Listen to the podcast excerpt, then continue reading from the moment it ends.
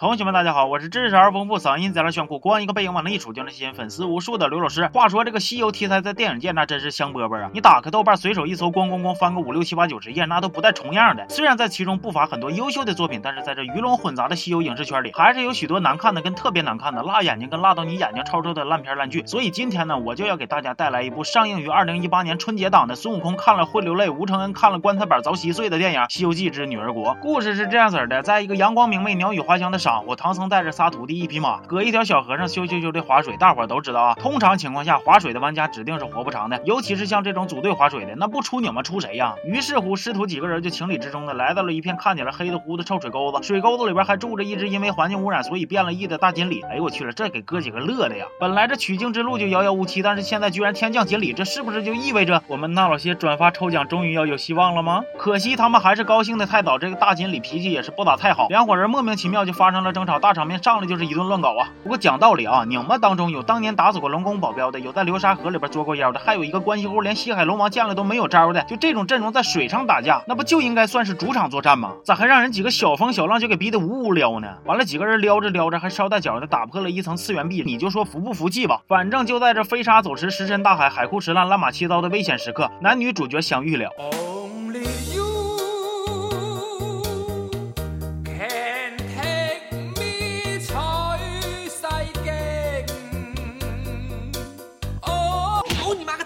有完没完啊？其实呢，他们师徒来到的正是大名鼎鼎的女儿国，唐僧偶遇的正是女儿国的国王。不过看到这里，我想插一下啊，老铁，你俩挺牛逼呀！从山上往下呼呼，这顿飞都不带掉的帽子是搁哪儿买的？女儿国的基本国情大家也是了解的，从小就没见过异性的国王看见唐僧之后，那个老激动了，忽悠一下子就芳心暗许了，无了豪风的就喜欢，那就爱呀，拦都拦不住啊！接着就有一个我多瞅他一眼脑门子都疼的国师姐姐闪亮登场了。姐呀，我知道现在的人啊，发际线都普遍偏高，但是你这样真的有点过分了啊，真的过分了啊！国师姐姐秉承着先祖的遗诏，认定男人没有一个好东西，必须都杀光，于是就把师徒四人给关了起来。虽然他们想逃跑，也就是分分钟的事儿，但是因为女儿国有一个神奇的结界，他们出不去，所以唐僧就打算。跟国王套近乎，让他帮忙找出口。哎，大伙儿都来瞅瞅啊，这人有多狗啊！表面上装的像个人似的，实际上还是舔一个秃脸，心安理得的去享受人家小姑娘的爱意。像你这种渣男，我真妈个！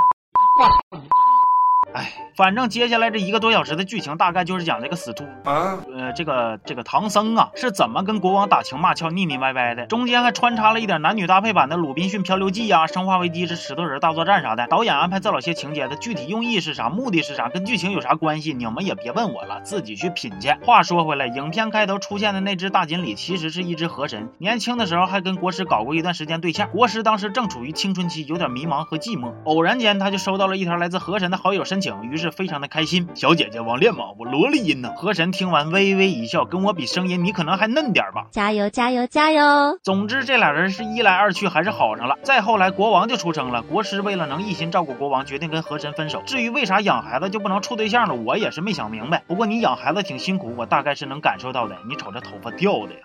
因为女儿国有结界，所以河神就一直没法来找国师奔现。这回被唐僧他们一闹，河神就趁机钻到结界里边来了。不知道他是因为看见了没家特技的国师有点失望啊，还是因为国师都秃成这样了还敢拒绝他，所以恼羞成怒啊。总之就是咔嚓就急眼了，几个人叮咚就打呗，天上水里这么折腾啊。影片的最后啊，没有一个能磕过河神的废物师徒，凭借着自己关系户的身份开外挂给河神给收服了。然后唐僧可能是因为在水里泡太长时间了，脑瓜子缺氧，也不知道是咋整的，反正就是悟出了一个爱终生其实跟爱一人是一回事的这种道理。然后就决定斩断情丝无牵挂，千古留名传佳话，一生征战何人陪？悟空八戒沙僧随着一起西行，接着全片就结束了。你说你有招吗？总之我看完这部电影之后就有一个想法，求求各位影视圈的大肘子们，你们行行好，高抬贵手，放《西游记》一条生路吧。这故事稀碎，逻辑稀碎，感情线稀碎，连生物学常识都干稀碎了，是不是有点下手太黑了？你们有这种搁水里憋气半个多小时都死不了的战斗力，干点啥不好啊？非要来欺负我们普通观众是图啥呀？更吓人的是，电影在结尾还留了一个悬念，预计明年春节档他们还要再出一部《西游记之火焰山》，行吧，爱咋咋地吧。